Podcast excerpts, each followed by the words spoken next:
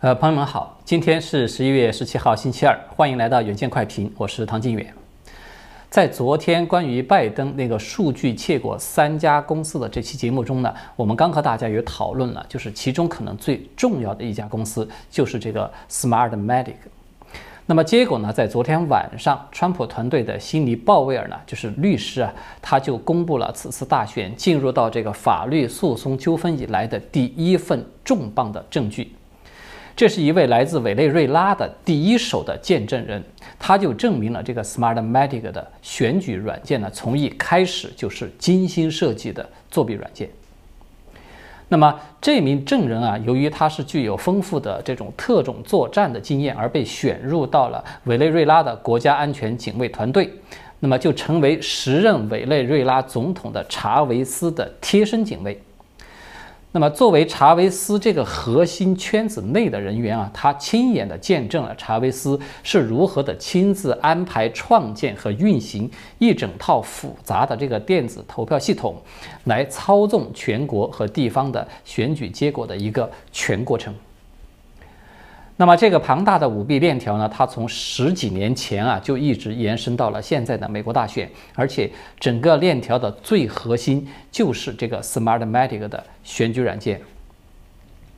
那么这份公布的证词呢，它总共有八页。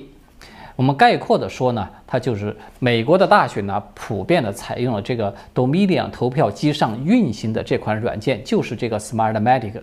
而这款软件它开发的初衷呢，就是查韦斯为了选举舞弊而量身定做的。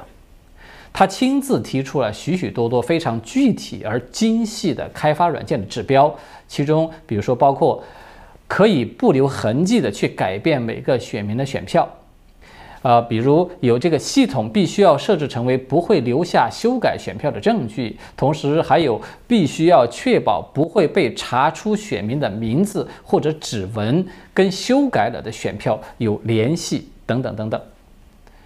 那么这个 Smartmatic 呢，就按照这一系列的要求，成功的开发了软件，并且呢，在委内瑞拉投入了使用。这位证人啊，他就亲身的经历了委内瑞拉几乎所有重要的选举。其中呢，包括查韦斯本人在二零零六年的十二月那一次的总统大选之中，以将近六百万票的绝对优势获胜；还有呢，马杜罗他在二零一三年的大选之中反超对手获胜，全部都是依靠了这个 Smartmatic 这个软件的功劳。那么在这份证词中呢，他有提到一个最关键的内容。就是这个证人啊，他亲眼目睹了在这个计票中心的控制室中，他就可以看到有众多的屏幕呢在显示这个实时的投票结果。当某个地区的投票结果或者是全国的总票数它显示出对某个候选人不利的时候，这个控制室里面的人就开始动手来修改这个选票了。那么他们就利用这个软件的特殊功能，把一个候选人的选票呢转换给另外一个候选人。那么在必要的时候呢，这个控制室它还甚至可以把这个网络切断以后来进行大幅度的修改选票。在这份证词里面，它就有详细的描述了一个非常重要的例子，那就是在二零一三年的四月十四号举行的这个大选，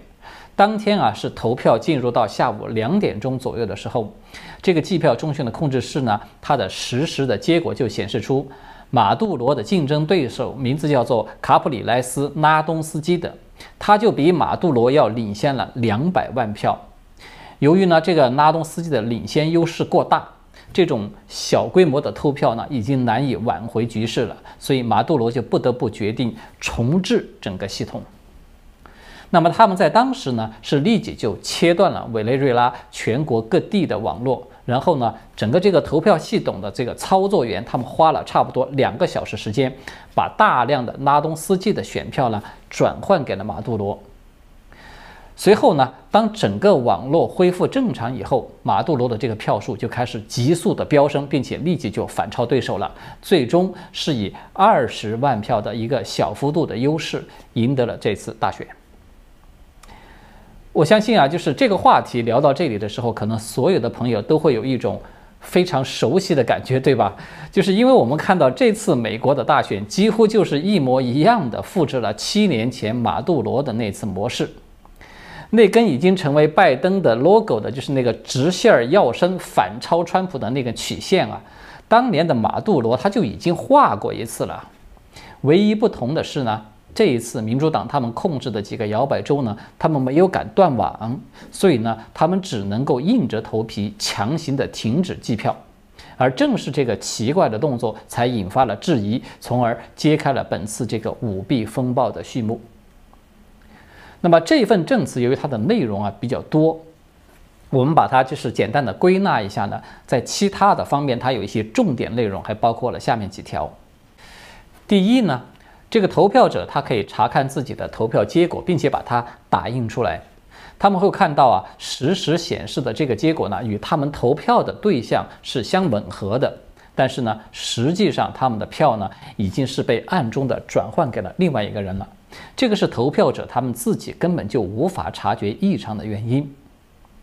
也就是说呢，只有掌握这套系统的人，他才会知道真正的投票结果是什么。质疑投票的另外一方呢，他无论从表面上怎么去查，他都难以查到问题的所在。所以这样一来呢，我们就看到啊，它整个系统与掌握政权的人呢，他们互相之间形成了一个封闭的循环。就是说，一方面呢，这个投票系统它确保着掌权者会永远的胜选，永远的掌权，它形成一种事实上的独裁。那么另一方面呢，这个掌权的人呢，他又利用他的权力来确保整个投票系统的秘密永远都不会被揭露出来。那么第二呢，就是这个精心设计的作弊软件和系统，它就早已经出口到了整个拉丁美洲，现在啊，它已经输出到了全世界很多的国家了。也就是说啊，有很多国家的领导人呢，可能他也都是有问题的。为什么我们看到有一些国家的领导人那么急着向拜登去进行祝贺呢？恐怕原因啊不仅仅说是因为他们不喜欢川普这么简单。第三呢，这份证词还有许多的地方，它都被那个黑色的条纹给遮挡住了，就是它显然涉及到了目前不宜公开的一些敏感内容。这个辛迪鲍威尔呢，他在接受福克斯采访的时候。就是他有关于这个 Smartmatic 一些补充的说明，他就直言不讳地披露说，这家公司有来自三个国家的投资，除了这个原产地委内瑞拉之外，另外的两个国家，一个是中国，一个是古巴。呃，在昨天的节目中啊，我们就跟大家讨论过这个三家公司的背景问题，就是发现它里面呢都出现了中共的因素。其中这个 Smartmatic 呢，它就是因为查韦斯与中共的关系非常密切，而被认为是有了一种间接的关系。但是呢，我们看到这个辛尼鲍威尔，他进一步的这个披露说明呢，我们还是低估了中共的能力。他们其实与这个 Smartmatic 的联系呢是直接的，就是这可以说是一个非常重要的信息，因为我们都知道啊。古巴呢，它在形式上可以说也有一个选举制度。在去年的十二月呢，他们还通过所谓的选举来产生了自卡斯特罗上台四十三年以来的首位的国家总理。所以呢，你说像古巴这样比较贫弱的一个小国，它虽然呢也是社会主义的一员，但是它对外界其实是毫无影响力的。所以他们来投资这个选票作弊的系统呢，它的目的显然是在于满足国内的需求，就是他们想把它作为它的这个制造一个所谓的民主化、开明化的假象的一部分。但是呢，中共不一样，中共我们都知道它是连形式上的选举都几乎没有的，在国内啊，他们根本就不需要用这么复杂的花招来伪装一个民主的假象。他们早就已经超越了需要伪装的那个阶段了，他们已经完全达到一种公开的集权独裁，而且他们不但不以为耻，还要反以为荣的要向外去展示他们的这四个自信，并且还要向海外去进行输出的。所以呢，中共来投资这个 Smartmatic 呢，它只可能有一个动机。就是他们想要通过这套系统来逐步的控制民主国家的选举，然后一步步的用选举的形式来颠覆破坏选举制度，从而达成一种事实上颠覆了这个民主政体，实现一个不动声色的颜色革命的目的。那么截止到目前为止呢，我们不清楚中共卷入美国大选的这个舞弊它究竟有多深。这个鲍威尔律师呢，他也没有给出进一步的细节。但是我们可以肯定的是，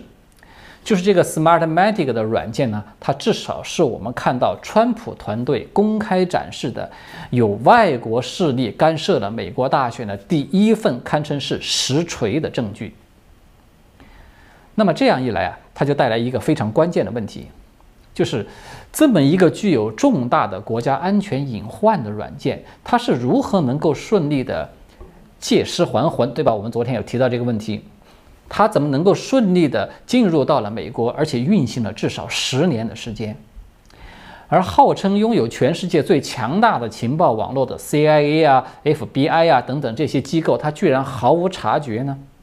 或者说？他们是否是有可能不是没有察觉，而是有意识地采取了一种视而不见，甚至是主动带路的行为呢？那么这个就再一次的涉及到一个我们大家已经都反复讨论过的很多次的问题，就是这一次的大选，它从一开始就不是大选。他是拜登一方处心积虑地利用大选的形式来彻底毁掉美国的选举制度，完成颠覆美国合法政府的一次政变。那么，就我个人的看法呢，我认为这种判断啊是有一定道理的，因为我们的确看到这一次的舞弊行为有太多的不寻常的地方。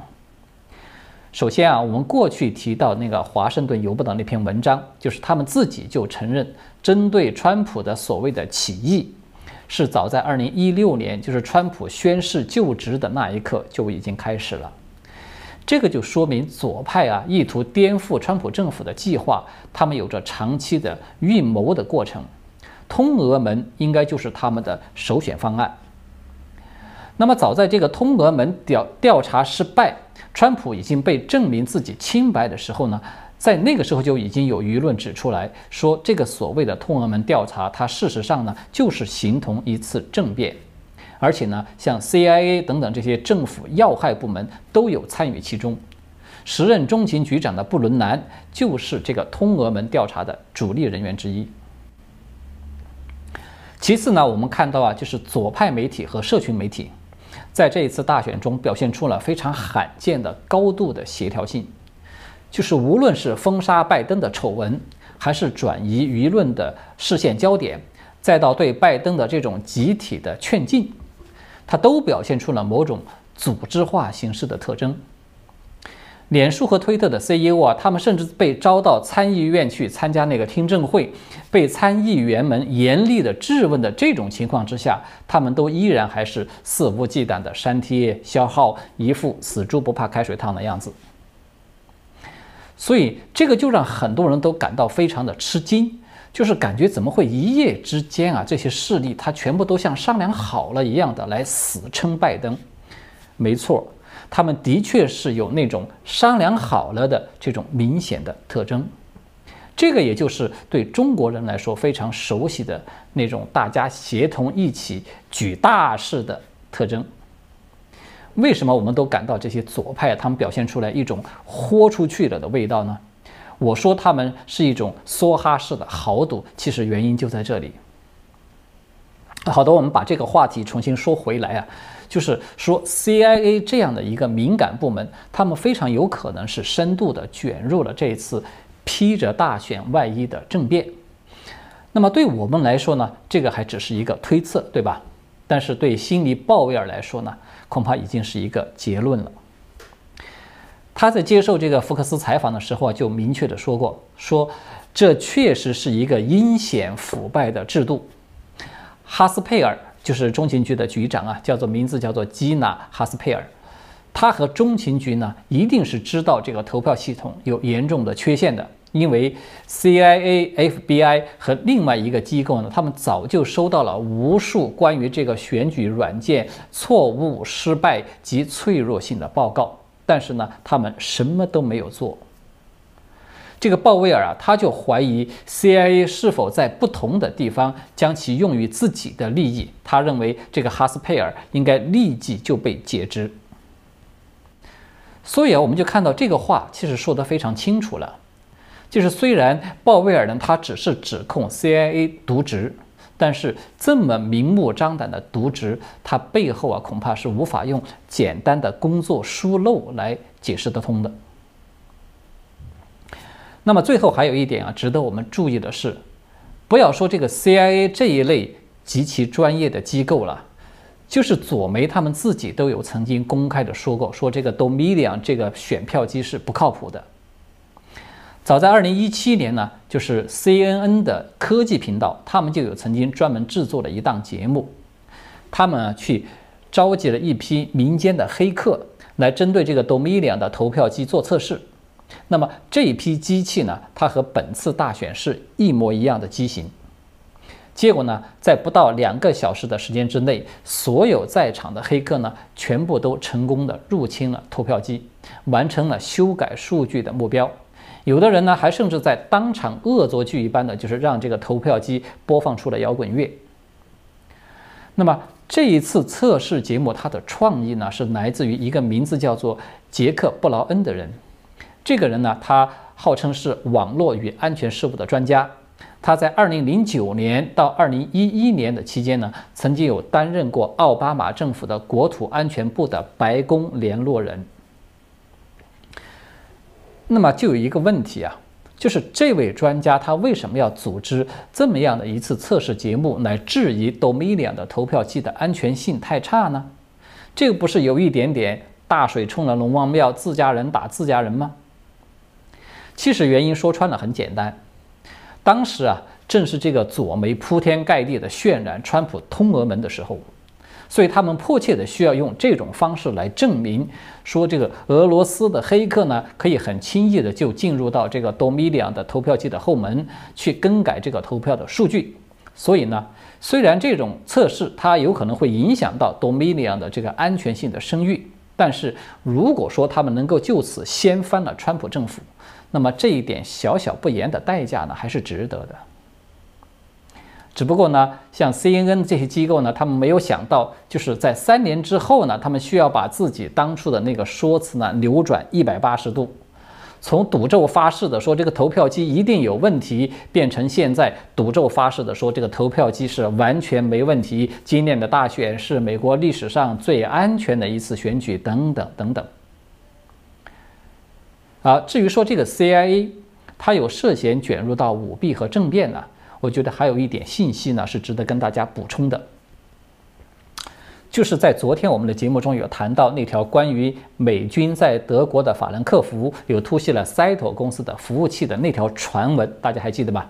现在呢，这条传闻又有了一个新的说法，还是那家就是 GP 这家媒体，就是那个 Gateway Pundit。他们呢，在昨天呀，又刊发了一篇文章。这篇文章的作者呢，名字呢叫做 Nari Johnson，就是中文翻译过来应该叫做纳瑞·约翰逊。就是这个约翰逊，他就以第一人称的方式介绍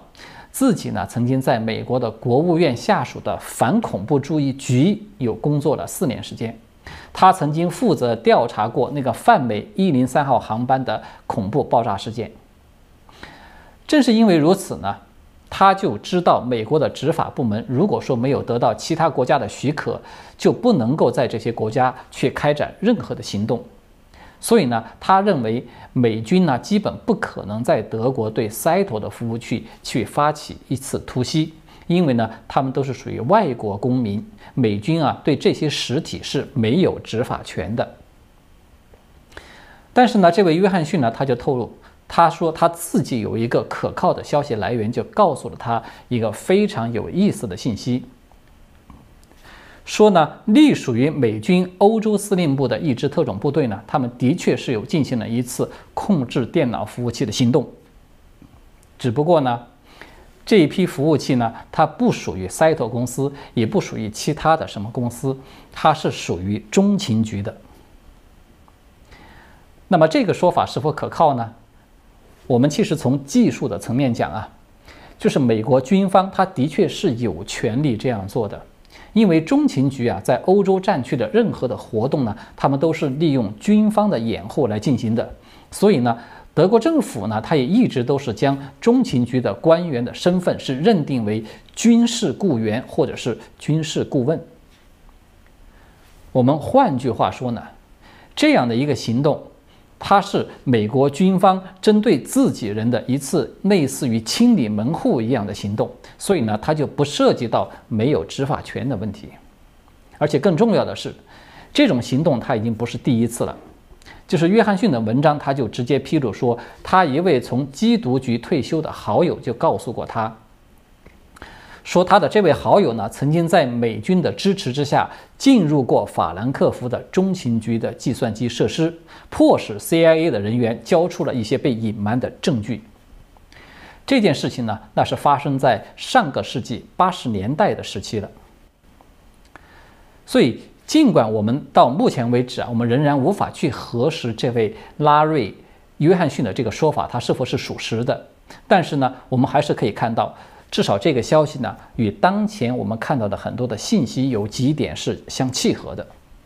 第一呢，这个 CIA 呢，他们是早就知道 Dominion 是有问题的，而且他们肯定是有卷入了这一次的舞弊丑闻，只不过现在不清楚的是他们卷入的程度有多深的问题。第二呢，是这个 CIA 在法兰克福，他们的确有敏感的服务器的设施。